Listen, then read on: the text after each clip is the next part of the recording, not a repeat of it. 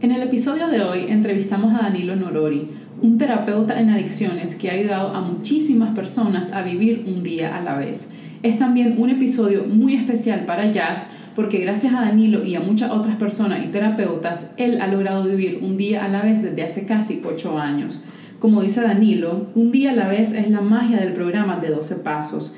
Es poder resolver aquí y ahora, es lo contrario de los planes estratégicos. Que disfrutes mucho este episodio.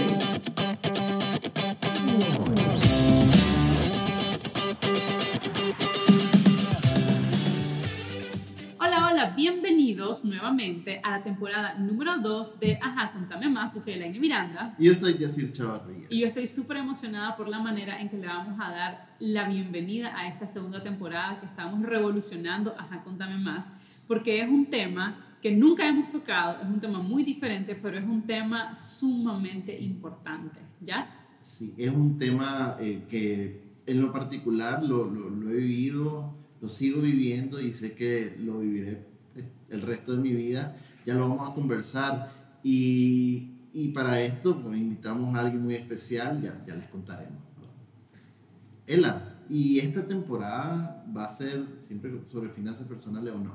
Ese es uno de los cambios que traemos en Ajá, contame más. Hemos decidido no alejarnos completamente de las finanzas personales y el emprendimiento, pero sí abrir este podcast a otros temas que sean de interés para todo el mundo y que no sean nada más alrededor de las finanzas personales. Y por eso hoy vamos a estar platicando sobre un día a la vez. La, la recuperación de una adicción es realmente posible. Y bueno, Jazz tiene una experiencia completamente íntima y personal que contarles al respecto, así que yo preferiría que vos, Jazz, contaras tu experiencia. En algún momento lo mencioné en uno de los eh, podcasts y también en los lives que hemos hecho en Plata con Plática. Em, yo durante mucho tiempo, de hecho desde niño, desde niño eh, viví, crecí en un hogar alcohólico. Mi papá era alcohólico y e inconscientemente desde muy pequeño yo eh, relacioné el alcohol, o sea, el, el, licor con, o, o, con algo eh, alegre, ¿no? Ah, en la fiesta de cumpleaños hay que beber, entonces eso te anima y, y, te hace tener más risa y demás. Y por otro lado, ¿no? Vinculándolo con la angustia, con el dolor, con el llanto, con la soledad. Claro, pero en, en, aquel momento yo como niño. Claro. A medida que fui creciendo y ahí iba tal vez no comprendiendo mejor, pero sí estando más consciente de que no era bueno, ¿verdad? el alcoholismo, eh, llegó un momento en que yo también empecé a consumir sin dimensionar que eh, ello no, no era una consecuencia negativa solo para mí, sino para los que me rodeaban. Eh, llegué a un punto ya muy adulto, ya siendo padre, tenía 6 años, 7 años, ya ser Alejandro, hoy tiene 13, que las adicciones golpearon muy duro pues, mi vida yo tuve que empezar un proceso de, recuperación que tuvo su intermitencia. Eh, desde antes de ellos, sí, o sea, desde, desde, desde antes, pues obviamente yo ya, ya, eh, ya, ya, se había visto pues que yo tenía unos comportamientos eh, un poco normales, ¿verdad? Porque yo cuando, cuando desde, desde chaval o cuando yo tomaba, yo no me podía tomar una ya, ¿no? Un, un bebedor eh, social, sino que eh, yo me tomaba una y quería otra y quería otra. Eh, y siempre el primero que salía borracho, siempre era el primero que, que tenía eso, ¿no? no era normal. Pero ya cuando y tenía como 29, 28 años, fue cuando la, la, la, la, adicción se convirtió en muchas adicciones. Adicción al juego, adicción a, a las relaciones fuera del matrimonio, yo estuve casado, eh, a muchas cosas, ¿verdad? Y que eso provocó mucho daño, mucho daño en quien era mi pareja en ese momento, mucho daño inclusive en mi hijo. O sea, mi hijo una vez, y esto lo cuento como anécdota, íbamos en el carro, iba pasando un camión de estos distribuidores de la Toña con, ¿no? con la, toda la... Con el gran anuncio de la cerveza. De la cerveza. Mi hijo tenía como año y medio y lo volvió a ver y dijo, papá, papá, señalándolo eh, lo, lo, lo, relacionaba desde muy pequeño. Y, y, esa etapa en la que yo ya toqué fondo, eh, empeñé mi carro, me quedé sin nada, me había ido de mi casa, fueron como cuatro meses sumamente intensos eh, y, y, es un vacío el que se siente, es una soledad y, y siempre uno se pregunta, si lo tengo todo, ¿por qué no siento nada? ¿Por qué no puedo, no puedo parar, no puedo cambiar, no puedo levantarme y ¿no? Entonces te entra una depresión tal, bueno, en mi caso sí, fue, fue tal la depresión que uno hasta se llega a decir, pues, ¿para qué voy a seguir viviendo? No quiero esto. O que ese, ese vacío que es súper raro, o sea, raro en el sentido de que no es un dolor el físico, ¿no? Es un dolor que vos lo tenés ahí, es un vacío que está ahí, que vos llega un momento en que, que ya no sabes qué hacer. Em, definitivamente, o sea, llegó un punto en que toqué fondo, empeñé mi carro, me quedé sin nada. Ya mi, mi, mi, padre, eh, mi hermano, que yo estaba viendo en ese momento con él, me había corrido a la casa, mis padres me habían cortado todos. Yo ya estaba que solo. Ya estaba solo, ¿verdad? Y andaba, pasé como tres noches en la calle buscando qué hacer, buscando dónde quedarme. Y, y bueno, llegó el punto donde yo dije, ¿cómo es posible que voy caminando sin nada? A las 6 de la mañana, mi carro empeñado, hasta que yo les dije, por favor, ya. Necesito ayuda. Cuando me vi sin nada. Eh, y desde entonces, eh, con, con, con, varios tropiezos, con eh, muchos momentos donde las recaídas estuvieron, ¿no? sobre todo recaídas emocionales, que han sido muchas. Ya conociéndote a vos, hemos vivido varias. Eh, el consumo no ha estado, pero, pero sí la, la enfermedad de la adicción, ¿no? Que, que, mejor yo quiero que eso nos lo cuente nuestro invitado. Y eh, esos momentos en que vos has compartido conmigo y, te, y, conociste hasta, hasta que compartiste eh, tu vida conmigo, ¿qué era no ser una persona que vive en recuperación a una adicción? Eh, y yo he tenido en todo ese tiempo un mantra que eh, esa, esa oración es sumamente profunda, parece sencilla, pero, pero cambia, cambia tu día y es vivir un día a la vez.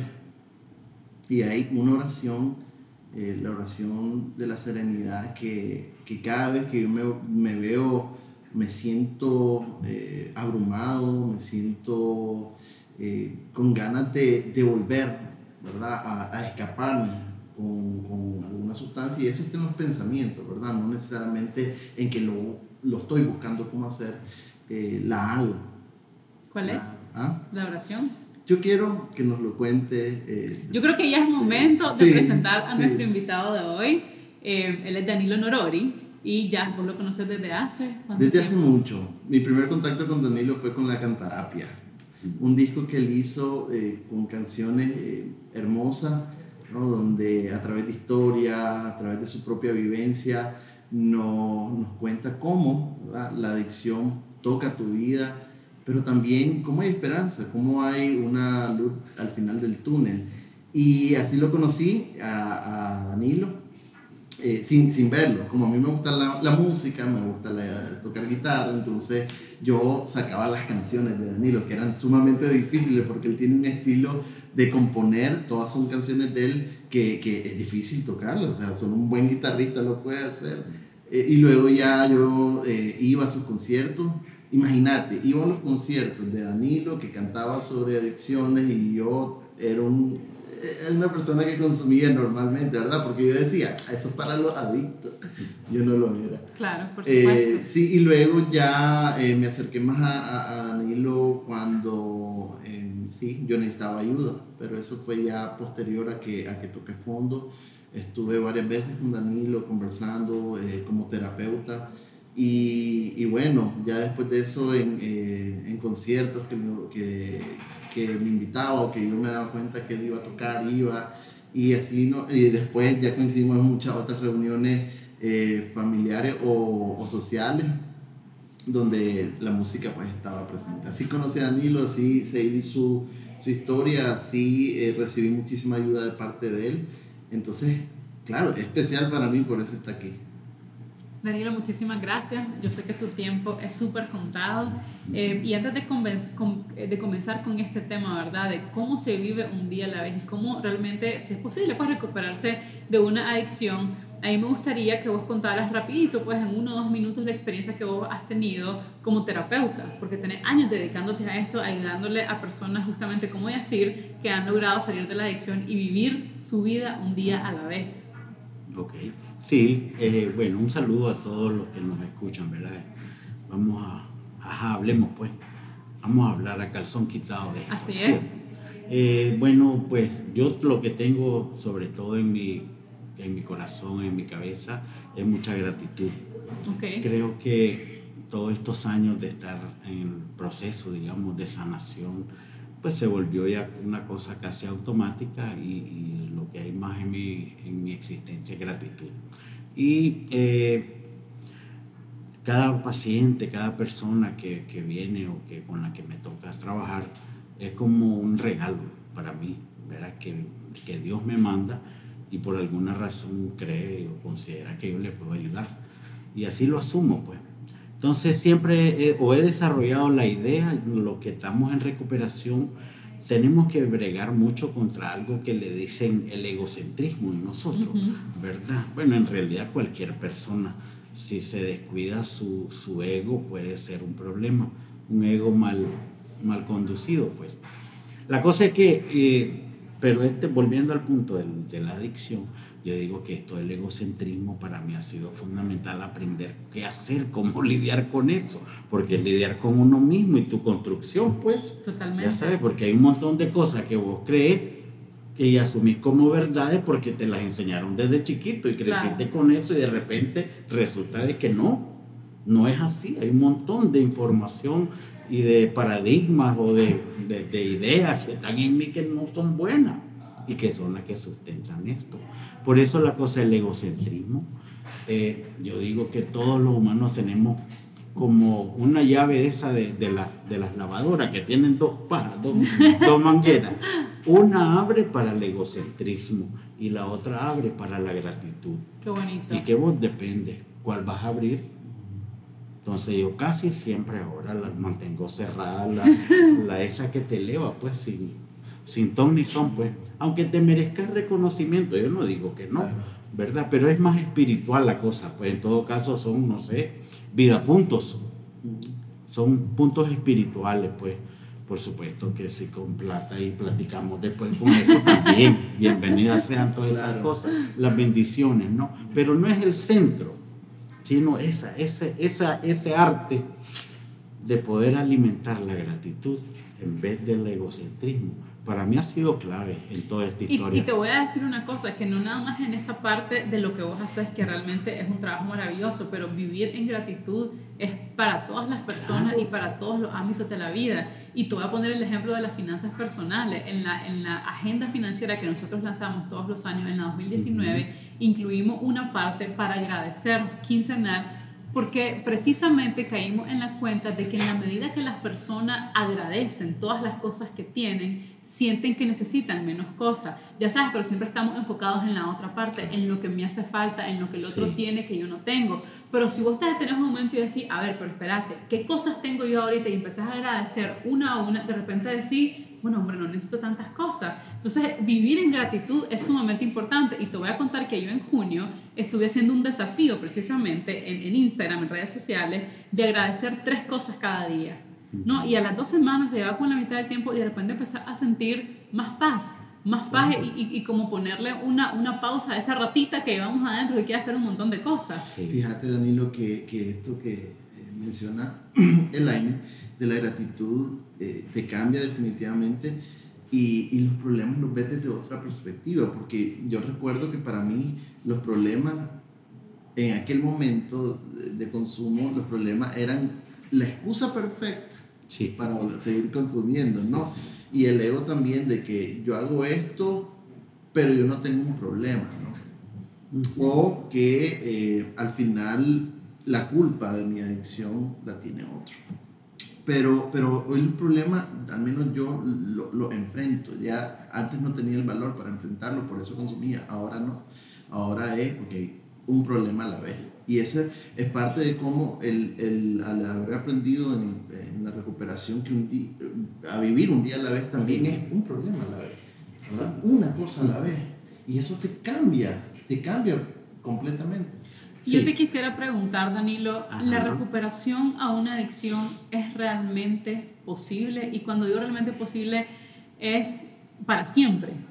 O sea, existe vos dedicándote a esto, no sé, algún tipo de porcentaje o, o- o estadística de, de- de cuántas personas logran realmente una recuperación, digamos, hasta el final de sus días y de cuánta gente pues queda medio camino y, y- y- y vuelve a caer. Bueno, no conozco estadísticas, pero veo, observo que la tendencia es que disminuye. No muchos, la mayoría van, van quedando en el camino. ¿verdad? O sea, son más los que inician el proceso y son menos los que viven limpios hasta, hasta el fin de sus días. Pero lo importante es que vivas cada día, por eso es que es un día a la vez, no es tanto adelantarse al futuro Claro. y estas cosas, ¿verdad? Lo importante es tener la calidad de vida y, de, de- y que te hagas al cambio. Volviendo un poquito a lo de la gratitud, creo que es el sello más importante que nos puede servir para afianzar los cambios. Porque si vos no el- podés cambiar, pues, pues, no voy a ir a, a, a, a parrandear los sábados, pues, ¿verdad? Y al comienzo va a ser por padecerlo, lo vas a padecer Sí. porque estás acostumbrado. Ah, pero si le metes el ingrediente de la gratitud y en vez de comenzar a ver, puchica, voy a poder compartir con mi esposa, voy a poder compartir con mis hijos y comenzás a ver en positivo eso que antes ni reparaba, te cambió la perspectiva. Y esto que pasó era el centro tuyo y tu, tu razón de, de ser del sábado o del viernes, pues ya no es así.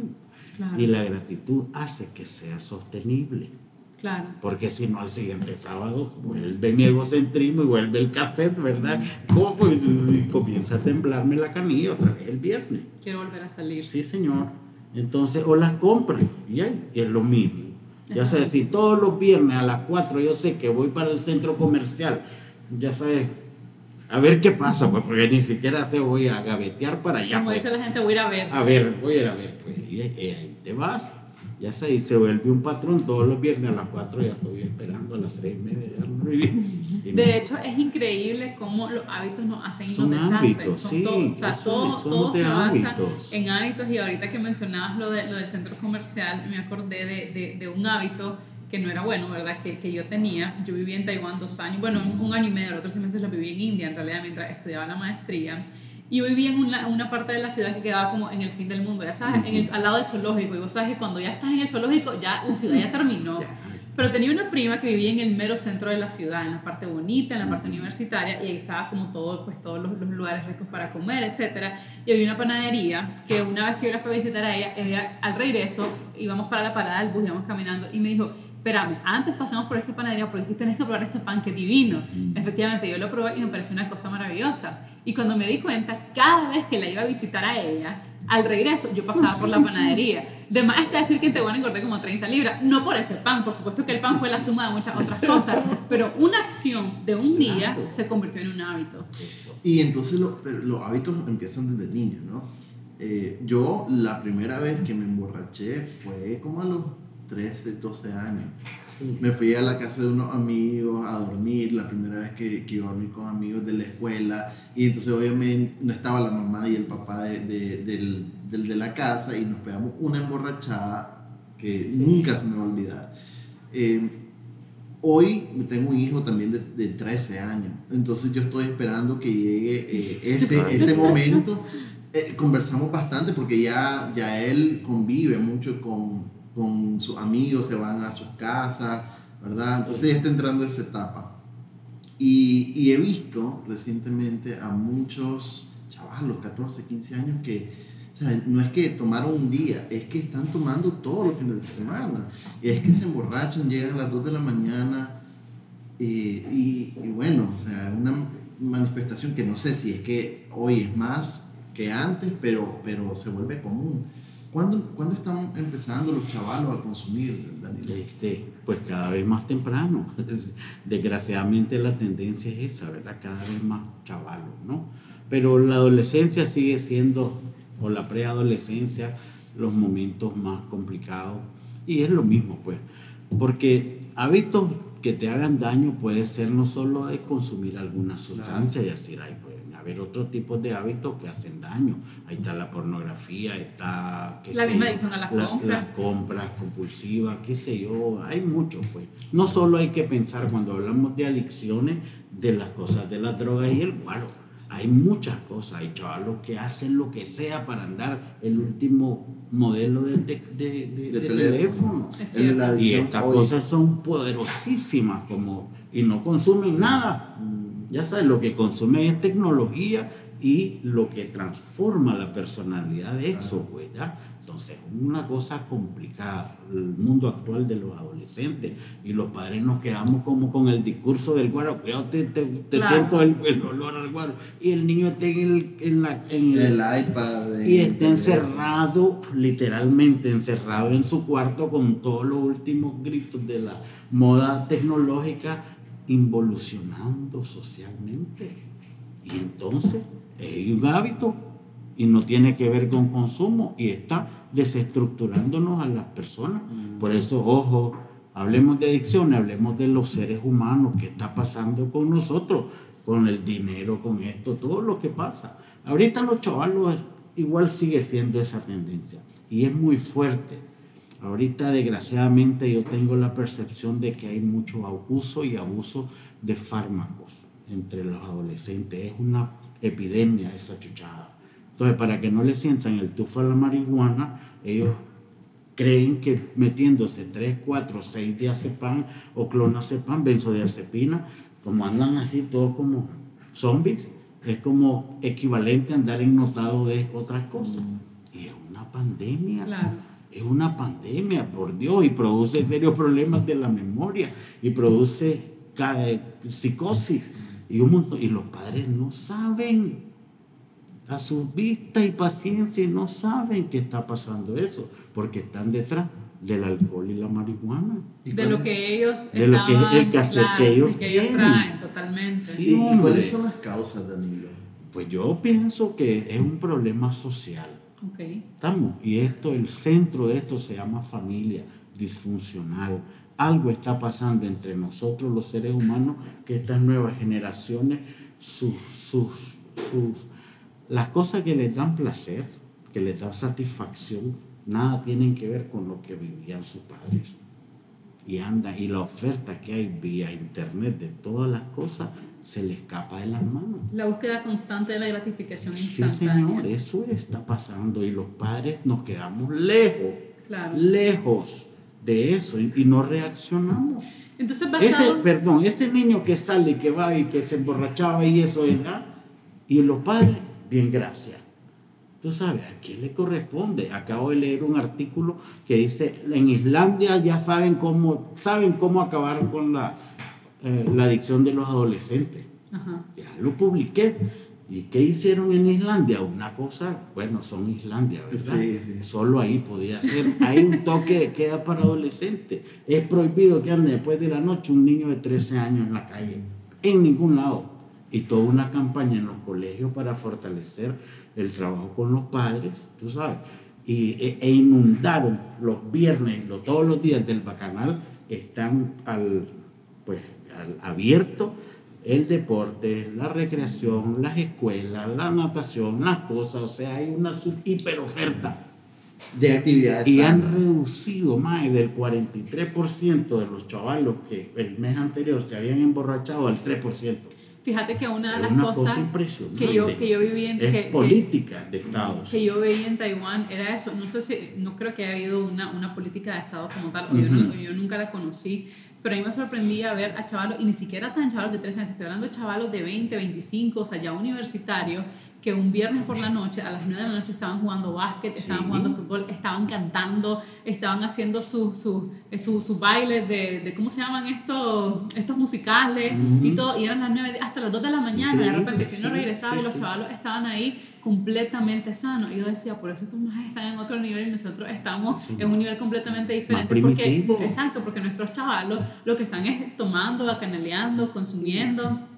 Pero lo que te quería preguntar, Danilo, es Basado en esto podríamos decir entonces que no es que cada adicción sea un mundo diferente, o sea, básicamente la base es la misma. La base es la misma. La adicción es una, una enfermedad del cerebro humano y hay y puede desarrollarse por, por consumir sustancias psicoactivas de todo tipo, legales e ilegales o lo que sea, y también las hay conductuales que pueden producir las mismas distorsiones en el centro de recompensa del cerebro donde se produce la dependencia. Ahorita que dijiste eso, solo me acuerdo lo rico que se sentía, ¿no? Hacer algo, o sea, es la recompensa, sí, es pura dopamina. Sí, la dopamina que se te oh, en todo el... Por favor, pone un niño de 13, 14 años y le pones su primer video de pornografía en la vida, mm, por favor. Entonces, después ese mismo niño se va a consumir una botella de guaro o, una, o pruebe la cocaína o pruebe lo que sea ese high que le va a producir el psicoactivo es mucho más fuerte y más estimulante que eso que le produjo la parte sexual, el centro de recompensa. Acuérdense que tiene que ver con lo que comes, con el sexo, con la y con la, el agua, con la sed. Son las cosas de supervivencia. ¿Qué sentís cuando comes? Andas con hambre y te tiras un buen plato. Ah, la saciedad totalmente.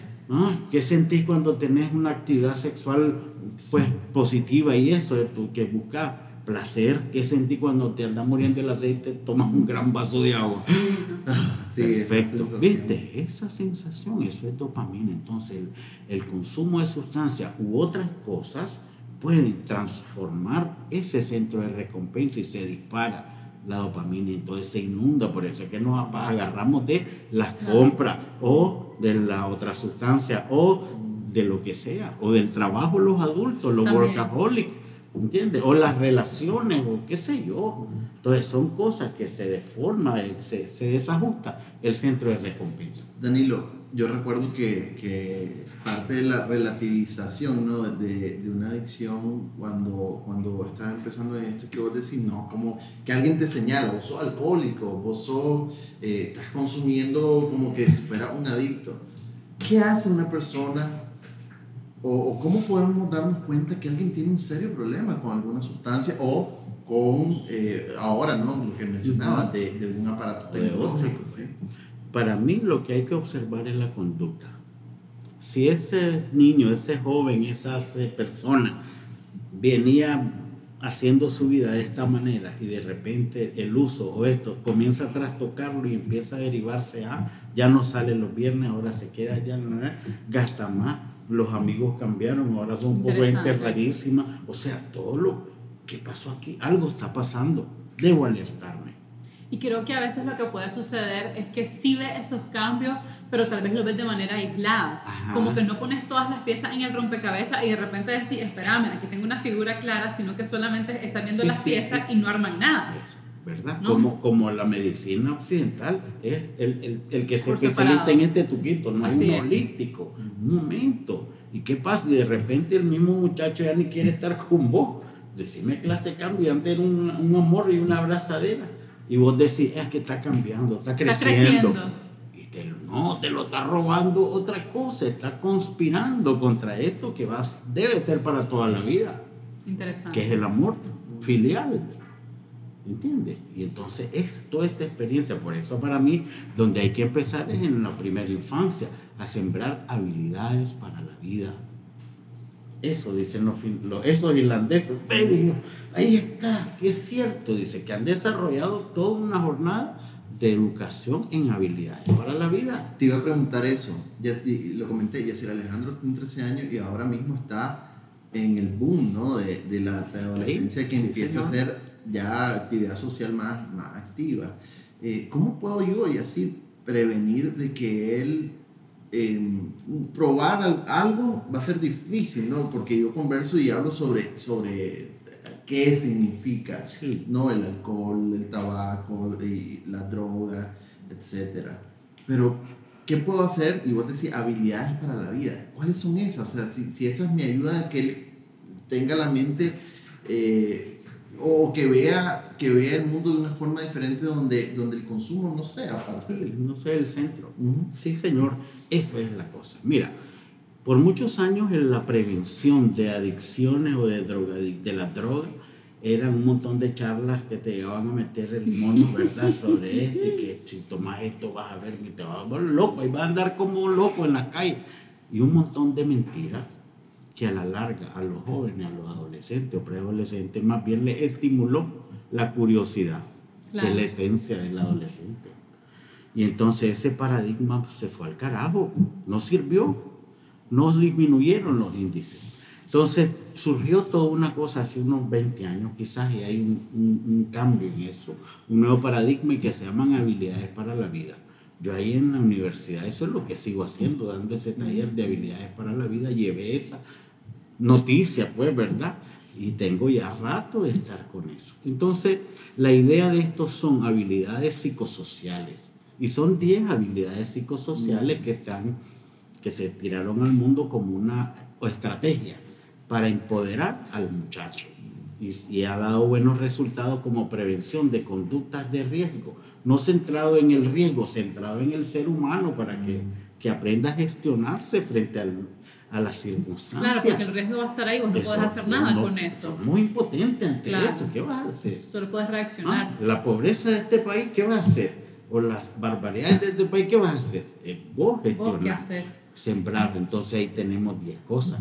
Hay algunas que tienen que ver con eh, eh, el manejo de las emociones, hay otras que tienen que ver con la manera en que aprendes, con lo cognitivo, y otras tienen que ver con cómo te relacionas con los demás, lo social. En esos tres ámbitos hay 10 cosas que son fundamentales. Si querés te las digo y las vendemos porque necesitamos hacer eso. Y deberíamos de hacer toda una cosa como esto que ustedes hacen sobre eso para que acceda el mundo. Claro. Totalmente. Autoconocimiento. Ok. Empatía. Súper importante. Asertividad. La comunicación humana. Si no hay esto. Empatía y asertividad. Sobre la empatía y la asertividad se desplaza la comunicación humana. Estamos con la empatía percibís y con la asertividad emitís. Estamos. Tres, las relaciones interpersonales Cuatro, pensamiento crítico y pensamiento creativo. ¿Mm? Toma de decisiones. Esa es la otra, toma de decisiones. Sí, pensamiento crítico, pensamiento creativo, tomar decisiones, resolución de problemas y conflictos, gestión de emociones y manejo del estrés. Mm, diez cosas, pajarito. Ahí en la, en la universidad hacemos diez talleres, cada uno es un taller. Y eso es lo que quiero hacer. Pero el niño no lo va a aprender solo, alguien se lo tiene que estar diciendo. Entre más temprano le hablemos de eso, bárbaro. Pero si tenemos unos papás, ¿qué? ¿Dónde venden de eso? Parécelo a comprar y dárselo, pues, tú sabes. Me, me encantan esas 10 herramientas. O sea, así lo vi. Cuando me lo dijiste, yo. yo eso, a ver. ¿Qué necesita tu hijo? Autoconocerse. ¿Qué se tiene que todo?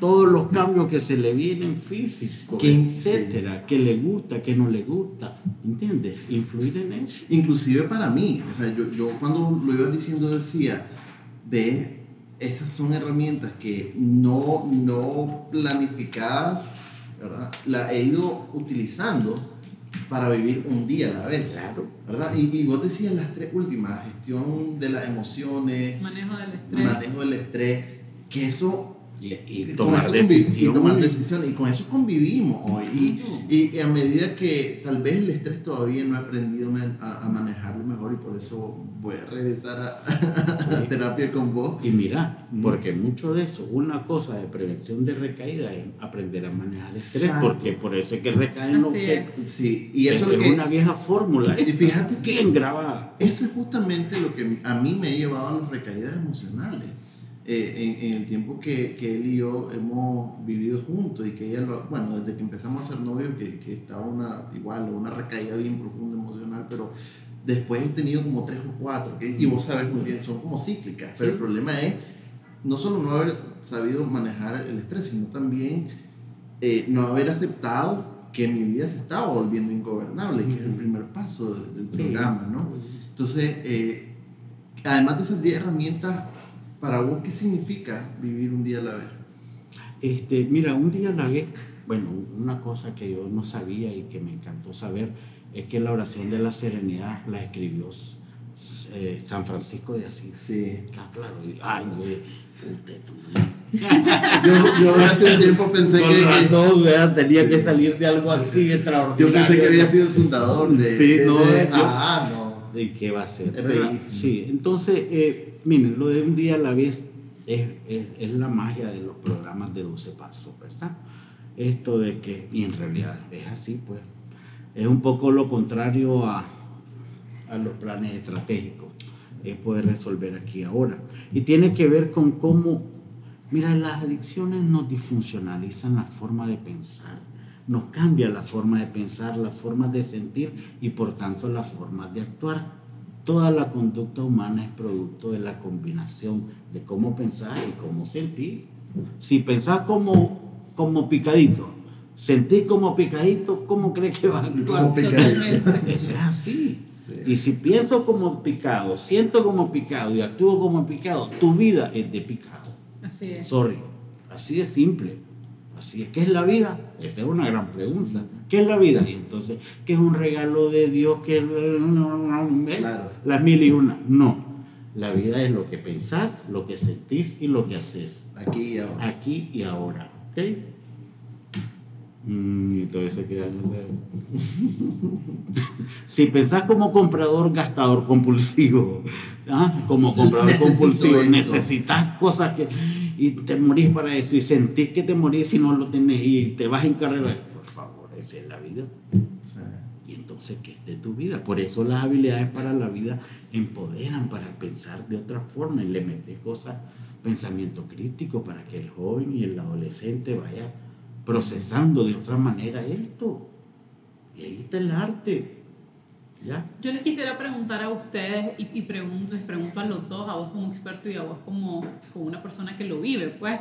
Y yo pregunto desde la total ignorancia y yo le he contado hoy en el camino ya hace en la mañana que realmente mi primer, literalmente mi primer acercamiento con la adicción, con el alcoholismo, con eso, fue con Yacir. O sea, yo antes de eso nunca había estado cerca de una persona adicta de ningún tipo o con alcoholismo ni nada. Y- Lo bueno y- que fue, que fue ya, ya, ya ya, sí, exacto.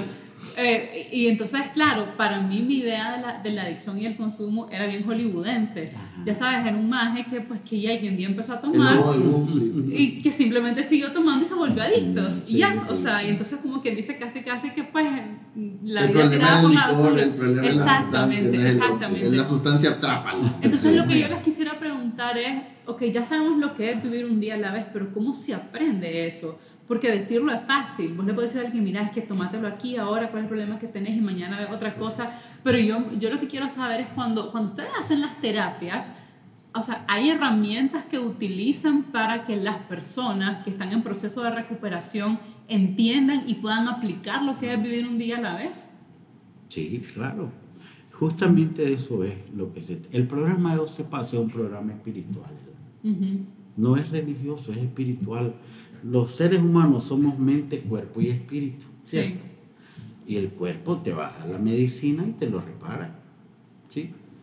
Eh, la mente, lo que pensáis y sentís, pues un poco lo psicológico y eso. Y, y puedes cambiar algunas formas de pensar. A lo mejor pienso que no me gusto porque soy así, porque así. A lo mejor pienso que soy no, la última Coca-Cola del desierto pues, y me tiro para el otro. Eso. Pero bueno, eso se repara. Ay, la parte y el espíritu, ¿cómo lo haces? Hay gente que cree que va a ir a la iglesia y ya está. En el, en el trabajo de paso, espiritualidad no es sinónimo de religiosidad. No. Son dos cosas distintas y tiene que ver con empoderar al ser humano justamente de esto. Ya, y esa parte es lo que al final, cuando vos andas mal o, o está la adicción activa, quien, quien comanda tu vida es la mente enferma, tu forma de pensar y de sentir como adicto. Eh, tu cuerpo le sigue, le protesta, le dice, ya no aguanto, Claro. anda, llévame, pero no le hace caso, no, no tiene la fuerza suficiente para que la mente enferma se detenga. Al contrario, le dice, toma, y rácata, le mete más y ya se vuelve a callar el cuerpo. Y el espíritu, que todo esto es inseparable, y mi espíritu lo lo han dejado allá. Lo está, ya sabes, lo han alejado, le bajaron el, el volumen, le están haciendo bullying permanentemente, el cuerpo y la mente no le da caso, ya sabes, y lo están vulgareando. Y aquel, no, hombre, no vayan ahí, ya sabes, que es el que está con el sano juicio, tiene que ver con ese. Y entonces la idea de la recuperación y trabajar en base a principios espirituales es justamente eso. Habiendo obtenido un despertar espiritual producto del trabajo de los pasos, dice el 12, cambiar y vas cambiando. Es decir, este espíritu comienza uno a darle volumen, volumen, voz. Y cuando está, él es el, nuevo coordinador, líder. y el cuerpo y la mente pasan a ser supervisados permanentemente. Ah, que estás triste, de plano. ¿Por qué? Por la tontería tuya, deja de estarte de loco. Y el espíritu le mete gratitud y le pone otras cosas, y esto, y esto, y aquello. Es cierto no seas caballo, deja de comer tanto. ¿Entiendes? Deja de trabajar y de preocuparte que pues, no pasa nada, un día a la vez. Y comienza todo un juego entre estas tres voces, ¿entiendes? Porque el cuerpo también hace lo suyo. Y que cuando ves tenemos no sé cuántas libras de más o cuántas libras de menos. Y estamos en la angustia, estamos, y es el espíritu mío ya sabes, inspirado, conectado con lo que querrás que sea tu poder superior, el Dios de tu entendimiento, el que empieza a marcar el paso. Si no tenés eso, es muy probable que lo que tengas de poder superior sea vos mismo. Y es bien egocéntrico ese concepto. Totalmente. Yo, porque tengo maestría, yo porque me la sé, yo sé para dónde voy, soy una persona de éxito. ¿Entiendes? Así. Danilo, y para ir cerrando, ¿cuáles considerarías vos que son esas, no sé si son tres, si son cinco, no sé, vos dirás, yo sé que tal vez es una pregunta difícil de contestar en corto, pero esas cinco, tres, cinco cosas esenciales para que una persona, o sea, una vez recuperada, y lo digo entre comillas porque la recuperación se vive, ¿no? O sea, día a día. y es para toda la vida, exacto, pero para vivir realmente un día a la vez. Creo que ya mencionaste una ahorita y es permitir que el espíritu lidere tu vida y marque el paso, ¿no? Y darle una, una voz mayor que al cuerpo y que a la mente. Claro que ¿Qué más dirías? Yo diría que hay que conseguir un padrino, alguien con quien compartir, eso es fundamental. La única manera en que no se puede hacer esto es solo eso, tenés que acercarte, tenés que ir a tu grupo, tenés que conectarte con alguien que sepa de esto, que vaya más adelante, eso es así. Ok. Eh, tenés que hacer servicio, es otra cosa ¿Y qué quiere decir eso? Pues ser, hacer, convertirte en una persona, por ejemplo, yo hago servicio yo no ando de loco ahora en el grupo, pues que antes al comienzo era que estaba ahí en el grupo, que iba a limpiar el grupo, hacía el café del grupo, vendía la literatura del grupo, ya sabes, abría, cerraba, obsesionado con eso ya. Ahora mi, mi servicio es con mi familia. Ok, me encanta. Con mis nietos, yo llego a hacer mi servicio a las de las seis para allá, ¿no? Los son tan pegados conmigo que ya sabes, y esa cosa es como como parte de mi proceso. Es lo que yo hago, porque nadie lo puede hacer por mí. Trato de hacerlo lo mejor posible. De acuerdo. ¿Ya viste? ¿Qué más? Y se vuelve parte de la vida cotidiana. Este, la gratitud. Vivir en gratitud. sí, fundamentalmente. Ah, que y si tenés gracia artística, busca qué hacer con eso. Cantaba en la boca qué hacer, porque eso te va a dar feeling, pues. Él puede ser el ejercicio. Sí, pues algo, algo que ya sabes, distinto a salir de la rutina. Eso, sé, sé, creativo. Fíjate que a mí... Habilidades para la vida. Sí, Danilo, algo que a mí me ha funcionado muchísimo para, para vivir un día a la vez es, aceptar. Eh, aceptar que, que, existe algo ¿no? Que, que, no está bien para mí, aceptar que tengo problemas, aceptar que, que el estrés está en mí, aceptar la aceptación como primer paso, ¿verdad? Y luego eh, lo de la gratitud, esto lo he, empezado a aplicar muy recientemente, pero, pero también te libera, te libera a mí, a mí me, me, libera mucho. Y lo otro es tener la, el valor, el valor para hacer algo de forma que esa situación que me está afectando cambie. ¿Verdad? Son como, como los los pasos que, que, yo he estado utilizando y por eso la oración de la serenidad, ¿no? que él nos preguntó cuál era. Y, sí. Eh, yo, yo quisiera agregar a tu Sí. comentario esto que para mí lo más importante es que vos o que todos los que estamos en recuperación lleguemos a tener una relación con el poder superior que cada quien conciba. Porque todas estas cosas, la buena voluntad, los principios, eh, la, la disposición al cambio, etcétera, y todas las las antilocuras que debo hacer para estar en recuperación, vienen de la relación, devienen por la relación del poder superior. Y depende de la calidad de relación que vos tengas, porque puede ser que sigas siendo un mañoso en la relación con tu poder superior y lo, pues lo, lo, lo manipules. No es auténtico y ahí es donde viene lo que preguntabas al comienzo.